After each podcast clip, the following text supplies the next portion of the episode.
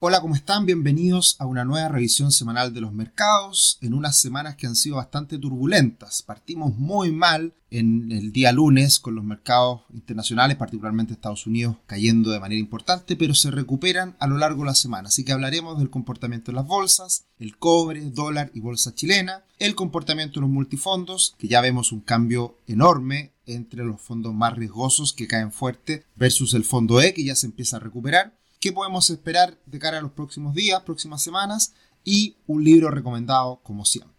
La semana parte horrible, parte con un día lunes con fuertes caídas y hacia el final de la jornada se recupera prácticamente en su totalidad. Eso ocurre a lo largo de la semana, muchas variaciones, pero terminamos en verde, el Dow Jones subiendo un 1,2, el Standard Poor's 500 un 0,7 y el Nasdaq levemente positivo. El índice VIX se mantiene bastante estable, cayendo un poquito, el Bitcoin se recupera de manera relevante, un 8,7%. El petróleo WTI no para y sigue muy fuerte por el conflicto Rusia-Ucrania. Y el oro y el cobre se debilitan en esta última semana. El tablero está bastante colorido. A diferencia de otras semanas, tenemos varios en verde fuerte, como Microsoft, Apple que entregó muy buenos resultados, Google, y Amazon que salen también positivos esta semana. Tesla también entrega resultados y cae más de un 10%. Por eso cuando estamos en, temporada de resultados nos podemos llevar sorpresas muy importantes. Eso lo demuestra, de hecho, este buen comportamiento de Apple y el mal comportamiento de Tesla. Las empresas que destacan en esta última semana, lo han hecho en el último tiempo, son las de energía, al costado derecho en la mitad, ahí está el sector energía con Chevron subiendo cerca de un 3% y ExxonMobil subiendo poco más de un 4%. También lo pasa muy bien esta semana la acción de Mastercard, que sube más de un 7%.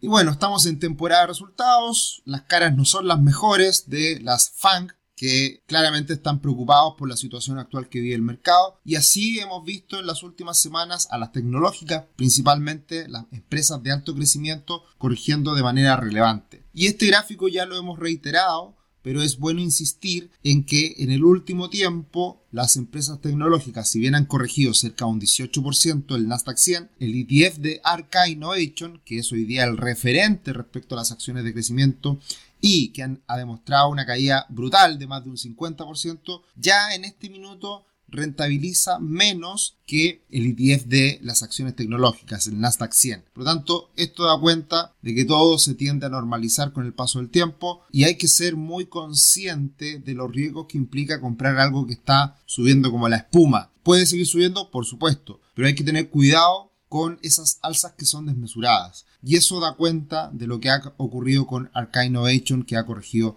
de manera muy importante en los últimos meses. ¿A qué se debe todo esto? Al alza de tasas de la Reserva Federal, que esta semana precisamente mantuvo las tasas en el rango 0 a 0,25, pero ya deja claro que en marzo va a venir esta primera alza y esas alzas de tasa pueden ser mayores incluso de lo que ya veníamos em, eh, esperando antes de esta reunión. Jerome Powell se le ha criticado mucho en el último tiempo, no ha sido un buen comunicador y deja muchas dudas respecto al temor que tiene la Reserva Federal frente a la inflación. Y eso ha generado estas caídas más bruscas de lo que se pensaban y sigue manteniendo a los mercados muy turbulentos. Se dice hoy día que la Fed se quiere poner al día, quiere ir subiendo las tasas más fuerte para controlar la inflación, pero ya va un poco tarde y eso puede generar un descalabro importante en las bolsas. Así que precisamente el comportamiento de las bolsas, la caída de estas, puede generar que la Reserva Federal atenúe estas alzas de tasa a lo largo del año. Pero hasta ahora hay claridad de que vienen cuatro alzas de tasas, la primera en marzo, la segunda en mayo, la tercera en julio y en octubre, pero estamos ya al borde de que la de enero del 2023 podría incluso adelantarse. De hecho, también se habló esta semana que en la, en la reunión de marzo, en vez de subir la tasa en 25 puntos base, podrían subirla en 50 y eso obviamente que sería una sorpresa e impactaría de manera eh, relevante al mercado, a los mercados accionarios. Así que este es el tema del momento y es la razón de por qué los mercados se están corrigiendo en las últimas semanas. Muy importante siempre es observar lo que están haciendo las tasas de interés, en este caso las tasas de interés de corto plazo, que es la línea blanca. Y si se dan cuenta, en los últimos años la línea blanca siempre se ha anticipado a lo que ha hecho posteriormente la línea azul, que es la referencia de la tasa de interés por parte de la Fed. Y por lo tanto, ahora lo que hemos visto es que se ha mantenido en cero por mucho tiempo la tasa de la Reserva Federal, pero las tasas de mercado han aumentado de manera importante hasta el 1% en los últimos meses. Por lo tanto, lo que se espera es que la línea azul siga en búsqueda del comportamiento de la línea blanca y eso es lo que el mercado anticipa y por eso ya no es relevante cuando la Reserva Federal suba las tasas. Ya sabemos que la va a subir. El tema es si la va a subir más rápido o más lento de lo que el mercado está anticipando.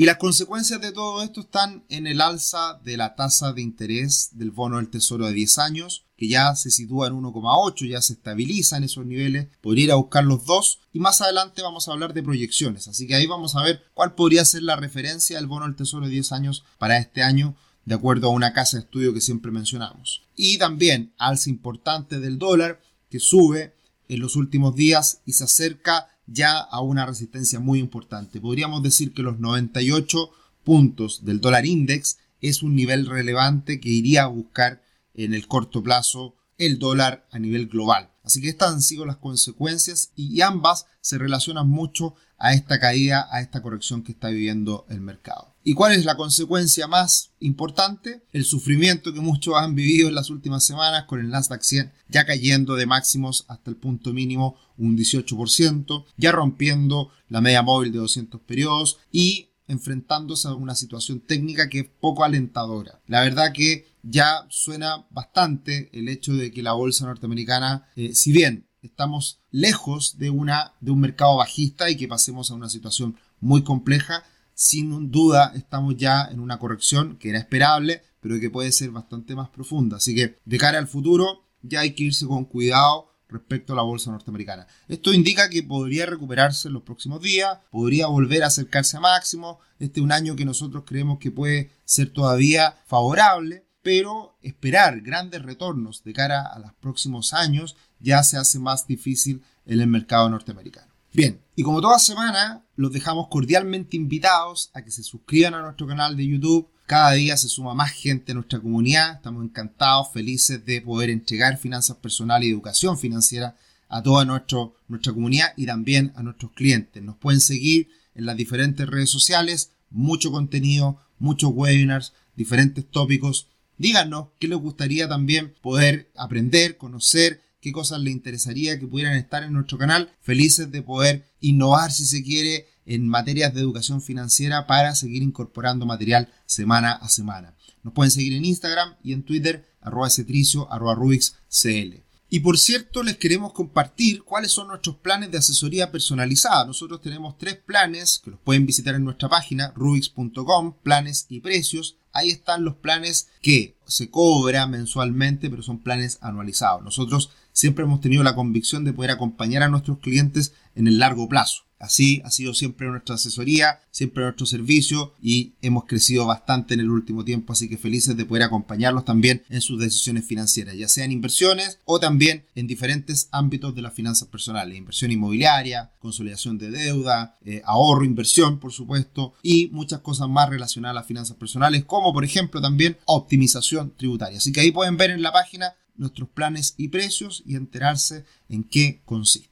Bien, pasando al cobre y el dólar, tenemos una corrección en la última semana en el cobre, pero de, todas formas sigue en una trayectoria alcista, mientras no rompa esta directriz que está ahí levemente al alza, en torno a los 4,20 aproximadamente hoy en día, la tendencia alcista con potencial de ir a buscar los 4,80, incluso niveles superiores, todavía sigue absolutamente vigente. El gran tema para el mercado del cobre es el desabastecimiento o los bajos inventarios, en donde hoy día existe un déficit importante de cobre a nivel global respecto a la demanda que ha aumentado fuerte en el último tiempo. El dólar mantuvo una tendencia a la baja en los primeros días de la semana. También esa tendencia a la baja se reafirma con la decisión del Banco Central de Chile de subir las tasas más de lo esperado, pero hacia el final de la semana el dólar ya no logra resistir y se acopla un poco a lo que está pasando en el mundo corrección de las bolsas, alza del dólar a nivel internacional. Por lo tanto, podría ocurrir que en el corto plazo el dólar suba un poquito en línea con, con el alza que está teniendo el dólar a nivel internacional, pero esa alza del dólar ya esperamos que no sea muy superior a niveles de 8.30, 8.40, un poquito hacia arriba también podría ser, pero ya la verdad que buscar niveles máximos en el caso del dólar se ve difícil y como siempre hemos dicho, el dólar hay que considerarlo como una moneda no de refugio, no una moneda,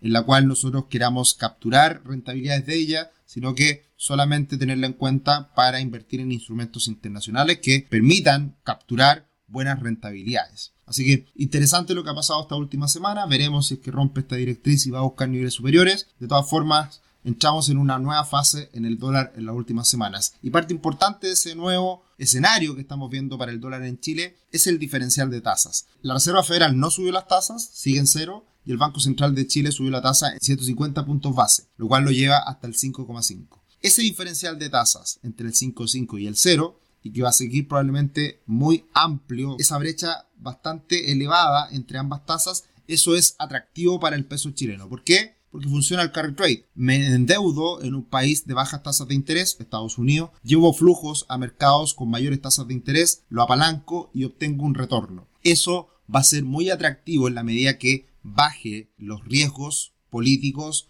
los riesgos en Chile. Y eso nos puede llevar a que el peso chileno se fortalezca en el futuro más aún. Así que hay que tener en consideración precisamente este diferencial de tasas y lo que vayan haciendo ambos bancos centrales. La bolsa chilena trastabilló un poquito al principio de la semana por estas caídas de los mercados internacionales, pero de todas formas sigue fuerte sobre los 4.500 puntos. El siguiente nivel son los 4.700, 4.800, que ese es un nivel clave, porque si lo llega a romper en el futuro puede ser muy atractivo esa señal para el futuro de la bolsa chilena. Y mirando el comportamiento de la bolsa chilena y la de Brasil, vemos que la bolsa de Brasil precisamente se recupera en los últimos días y eso arrastra también a la bolsa chilena. Así que también se están observando buenas señales por parte de nuestro vecino, del gigante de Sudamérica como es Brasil, que puede también empezar a cambiar de tono, hacerse un poquito más atractivo y atraer flujos desde el extranjero. Vamos a hablar de eso también más adelante en cuanto a proyecciones. Y la gran novedad de esta última semana es en los multifondos, en donde el fondo A cae un 8% en lo que va del año y en lo que va de enero, un muy mal mes, en donde se mezcla la caída de los mercados internacionales y la fuerte caída del dólar. El multifondo C, como siempre, el equilibrio y el multifondo E pasa a terreno positivo. En la última semana sube más de un 2%. Y esto es una muy buena señal porque viene de la mano de las declaraciones de Gabriel Boric. El domingo pasado Gabriel Boric dio una entrevista, Tolerancia Cero fue el programa en donde se le entrevistó y habló de muchas cosas dentro de ella. Habló de que no está a favor de los retiros del 10%.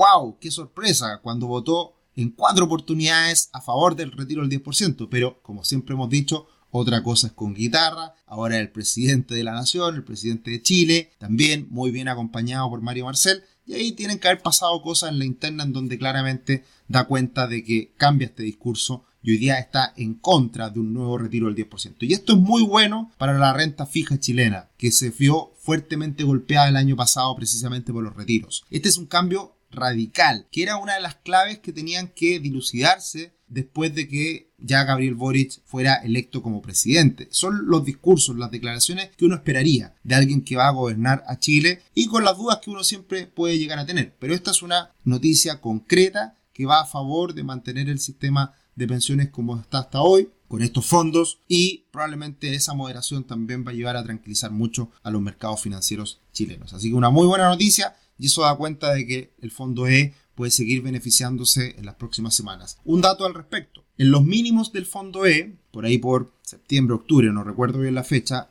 hasta ahora ha subido el fondo E cerca de un 15%, mientras que el fondo A ha caído cerca de un 3% de esa fecha, que fueron los mínimos del fondo E. Por lo tanto, el diferencial del multifondo A al E es de un 18% desde esa fecha hasta ahora. Por eso es complicado hacer cambios, más aún cuando estamos en medio de la tormenta. Mucha gente en ese momento se estaba cambiando el fondo del fondo E y probablemente lo haya hecho en el peor de los momentos. Ahora, ¿qué podemos esperar? Y hoy día les traigo a colación un informe reciente de BCA Research, ahora no hablando de Chile, sino que hablando del mundo, particularmente la bolsa norteamericana, por el hecho de que estamos viviendo hoy día una corrección, una corrección largamente esperada y que BCA nos dice que no cree que esto se convierta en un mercado bajista sino que es solamente una corrección. ¿Y por qué solamente una corrección? Porque las acciones a menudo sufren un periodo de indigestión cuando los rendimientos de los bonos aumentan repentinamente, cuando las tasas de los bonos suben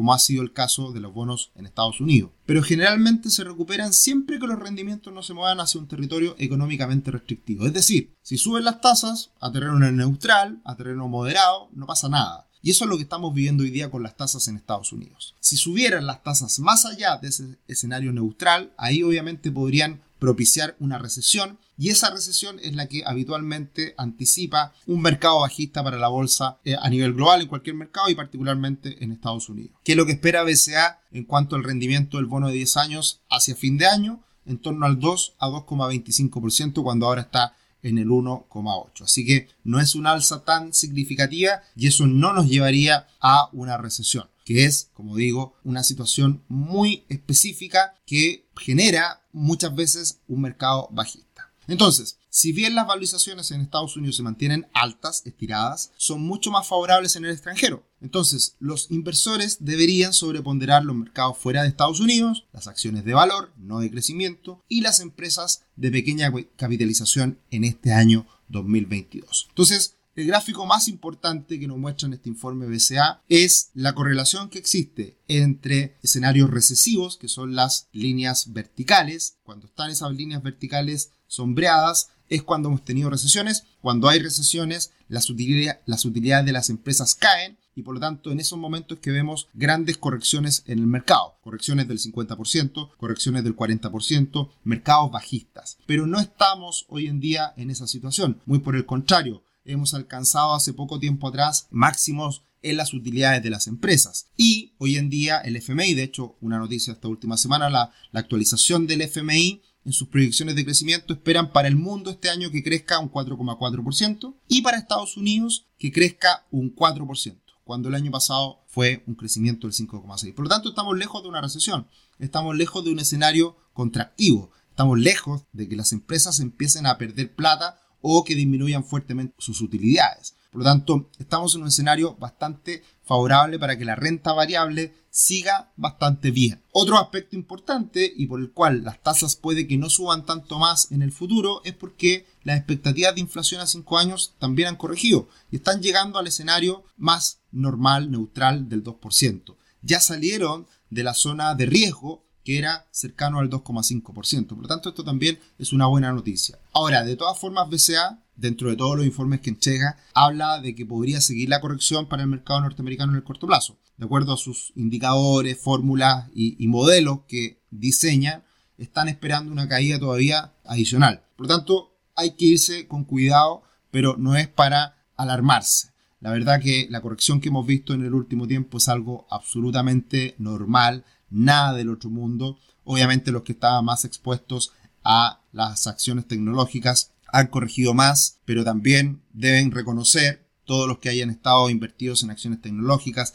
en criptomonedas, en activos de mayor riesgo, es que eso es mayor riesgo y hay que entenderlo como tal. Por lo tanto, esto es sin llorar. Cuando uno le va bien y obtiene retornos superiores porque está asumiendo riesgos, cuando viene la corrección no hay que llorar, no hay que alarmarse porque es parte del juego. Nosotros en general, nuestras carteras de inversión son mucho más balanceadas, son mucho más conservadoras y por eso la verdad que en las últimas semanas no lo hemos pasado para nada mal, sino todo lo contrario, hemos estado bastante tranquilos con lo que estamos viviendo y podríamos empezar a aprovechar algunas oportunidades a partir de la corrección que hemos vivido en los mercados. Mirando al mundo, esta es la gran diferencia. Los mercados emergentes al costado izquierdo están hoy día en un valor por debajo del promedio. Esto tomando en cuenta el CAPE, el Cyclically Adjusted Price Ratio, que es el ratio de, Robert Schiller, que es siempre muy observado para valorizar los mercados, en donde Estados Unidos, el costado derecho, está en máximos de mucho, mucho tiempo. Por lo tanto, ahí está la diferencia entre un mercado y el otro y por qué apostar por los mercados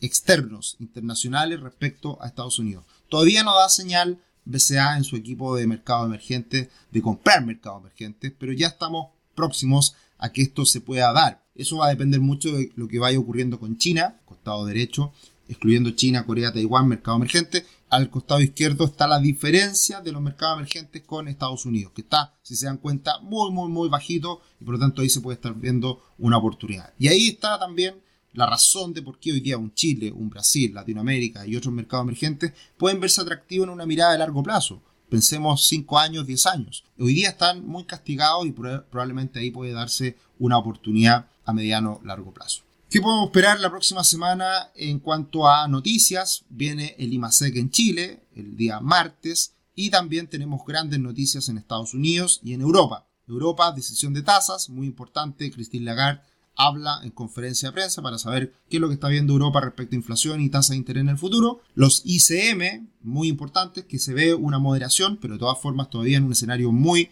de mucho crecimiento, todavía muy lejos de entrar a zona de corrección bajo 50, así que todavía niveles muy sanos y por supuesto las cifras de empleo ya hacia el día viernes en donde también se espera una moderación en la creación de empleo en Estados Unidos. También tenemos resultados empresariales esta semana, los más importantes sin duda Meta, Facebook y también Amazon el día miércoles y jueves respectivamente. Muchas otras empresas grandes entregan resultados, PayPal, ExxonMobil, AMD, Ford, entre algunas que llama la atención en la próxima semana en cuanto a resultados. Así que muy importante siempre Amazon, el gigante del comercio electrónico y también lo que pasa en su nube, muy importante. Libro recomendado esta semana, un gran economista, un gran libro sencillo a leer. el factor económico es muy importante para los mercados financieros, así que entender de economía es clave. Y como quien dice, economía para el 99%, manual para entender la economía de forma crítica. ¿Qué es la economía? ¿Por qué importa? ¿Qué puede y qué no puede explicar acerca del mundo? Preguntas vitales para entender la importancia de la economía y también para entender cuál puede ser la relación que existe con los mercados financieros. ¿Por qué no hay una sola manera de explicar el comportamiento de la economía? Muy importante también. Hay diferentes modelos, diferentes miradas, diferentes visiones. Así que un gran libro que recomiendo esta semana, un libro para entender la economía en fácil, en sencillo. Espero que tengan una excelente semana, que los mercados nos dejen de asustar, que nos dejen de golpear en los últimos días, pero nosotros en Rubix seguimos muy tranquilos con una visión de mediano a largo plazo para acompañarlos, para estar acá semana a semana con la visión semanal y también para acompañar a nuestros clientes. Que estén muy bien, un abrazo, chao chao.